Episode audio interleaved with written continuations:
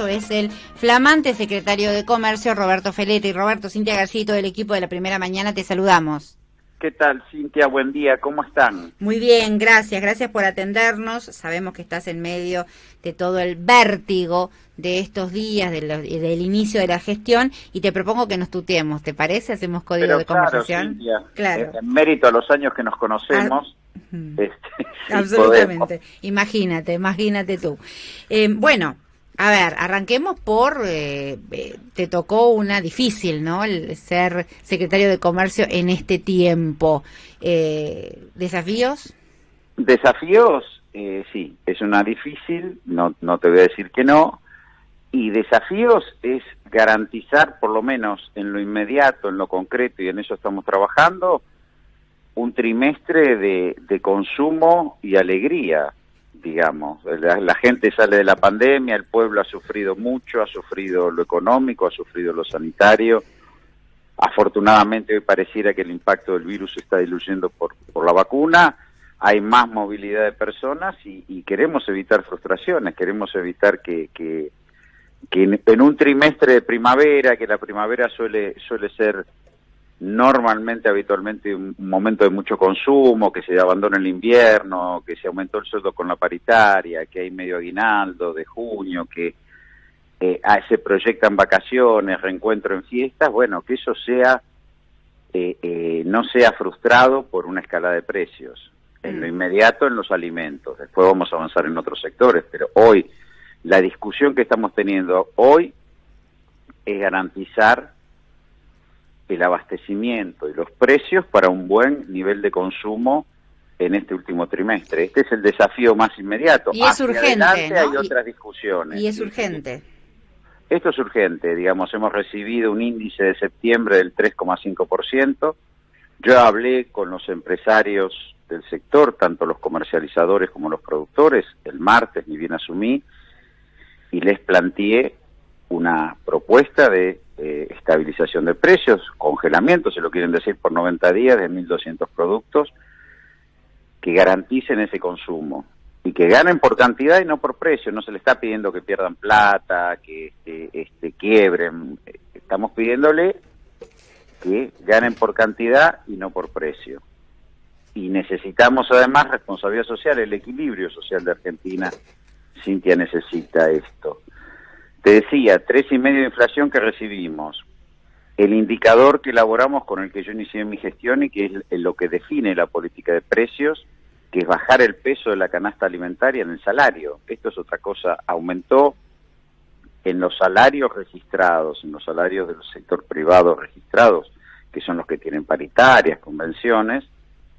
En diciembre del 19 ese peso de canasta básica sobre el salario promedio era un 9%, hoy es el 11%. Entonces ni la paritaria sirvió para mm. la recomposición. Bueno, eso es lo que hay que parar.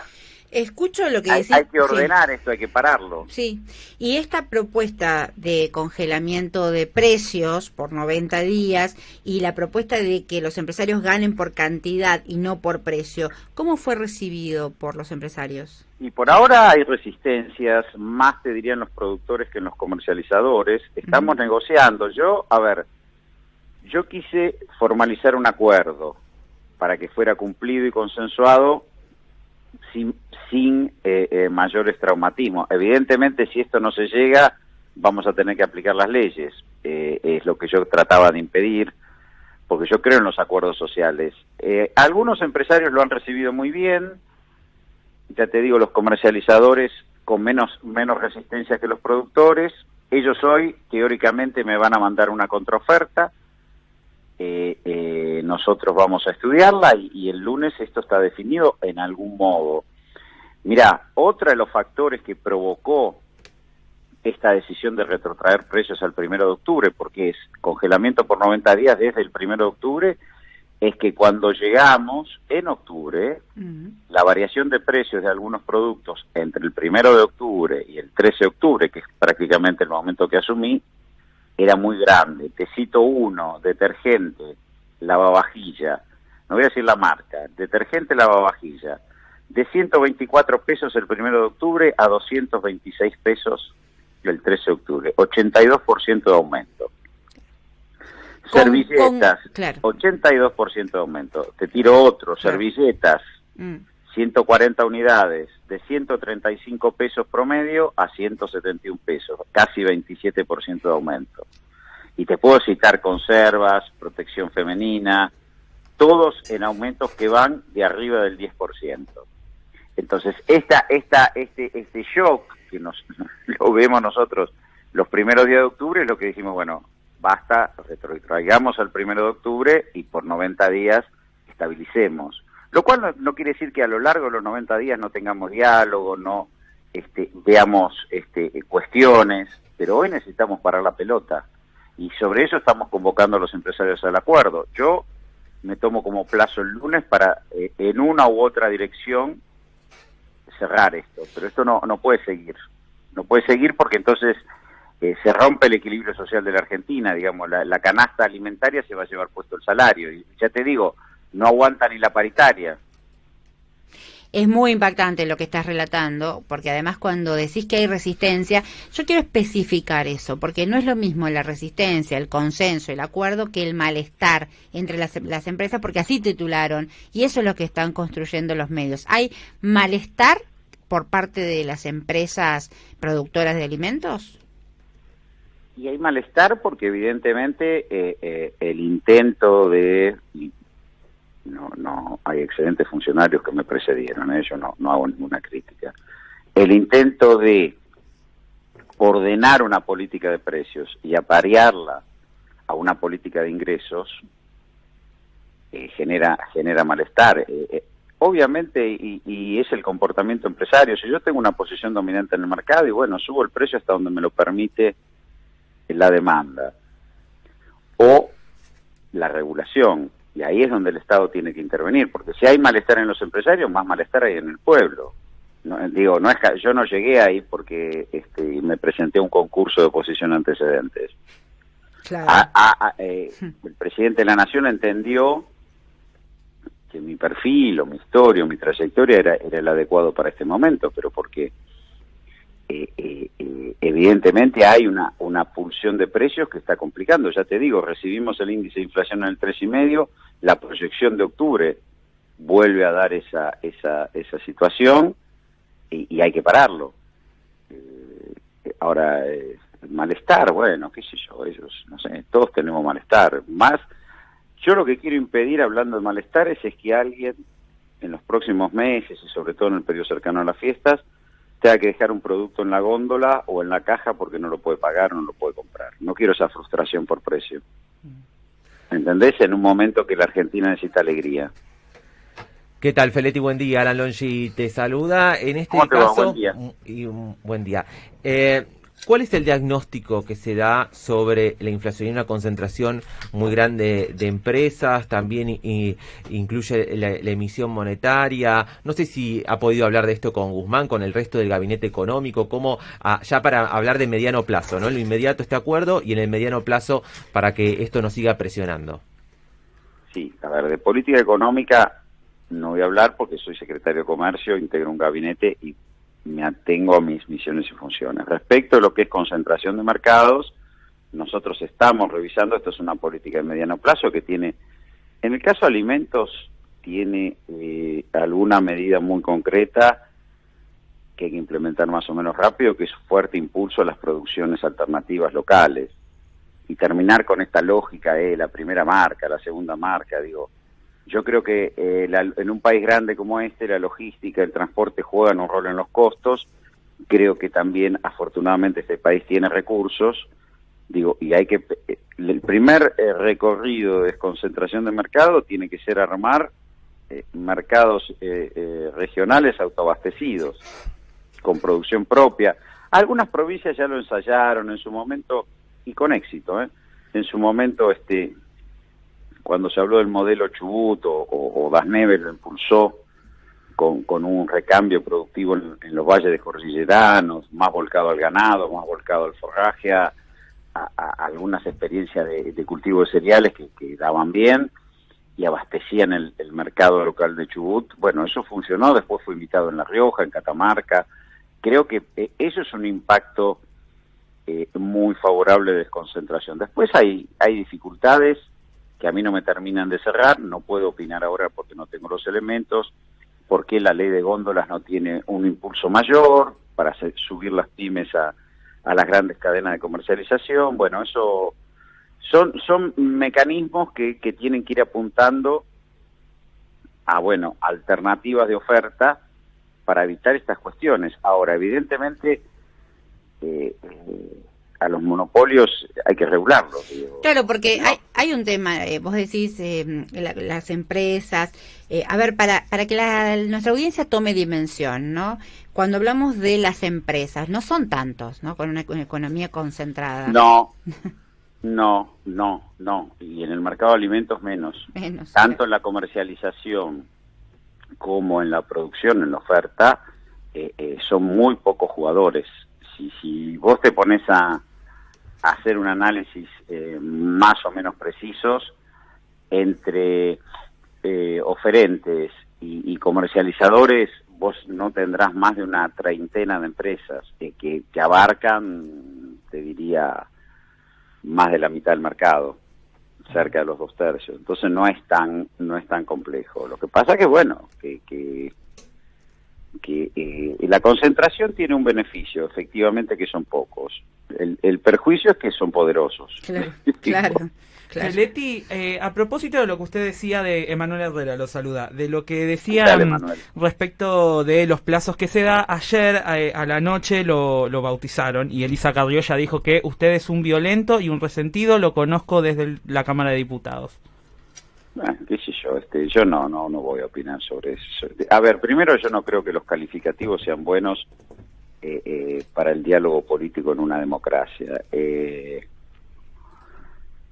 los dichos de Carrió no son, son a montones, digo, Carrió estuvo involucrada en la persecución eh, a través de la FIP de, grupos empresarios para cerrarle la, la boca, digo, yo la verdad que no, no, en esos términos yo no polemizo, yo no, la, la verdad que si queremos discutir política, discutamos política, discutamos por qué eh, eh, tenemos subas de precios muy fuertes en un momento donde el consumo se va a expandir. Discutamos eso y discutamos si las medidas que estamos intentando implementar eh, de estabilización de precios son las correctas o no. Ahora, ponerme a contestar insultos, qué sé yo.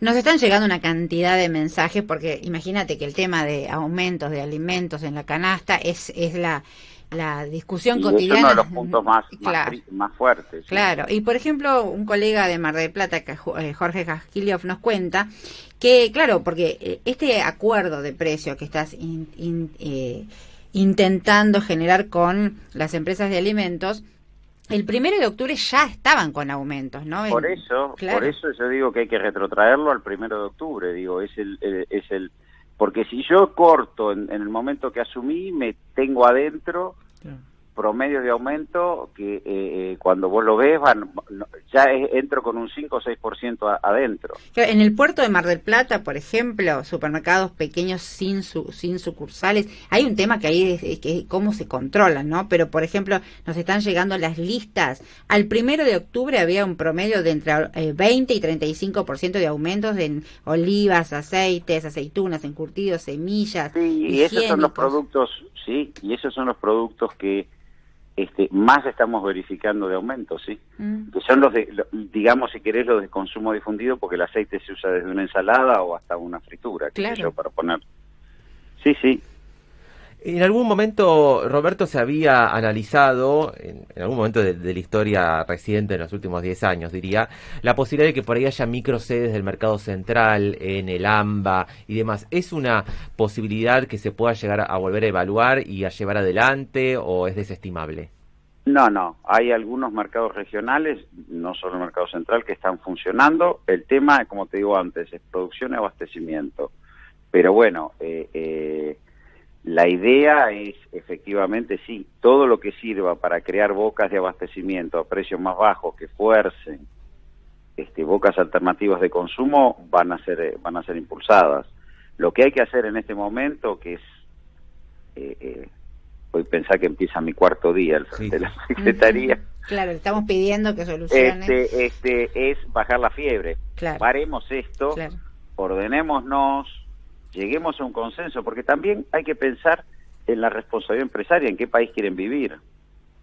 Digo, eh, el equilibrio social de Argentina no admite estas cosas hoy, no lo admite, estamos saliendo de la pandemia, la gente necesita estar bien, moverse, consumir, digo, volver a la Argentina que eh, más o menos todos conocemos, digo, entonces hoy en lo inmediato es esto y, yo espero cerrar este acuerdo y ponerlo operativo el lunes. Si no, bueno, aplicaremos las leyes. quiero, quiero evitarlo eso, pero Decís que estás dando plazo hasta el lunes para llegar a este acuerdo. Yo el lunes estoy, ahora estoy esperando, hoy dicen que van a hacer una contrapropuesta, nosotros la vamos a evaluar y el lunes nos sentaremos a cerrar el acuerdo. Y si no, y si no, ¿cuál es la ley? La ley de abastecimiento. Y sí, tendremos que avanzar con políticas de precios máximos eh, eh, no consensuadas. Yo quería evitar, yo quería llegar a un consenso porque ya te digo, el equilibrio social de la Argentina eh, requiere consenso y requiere acuerdos.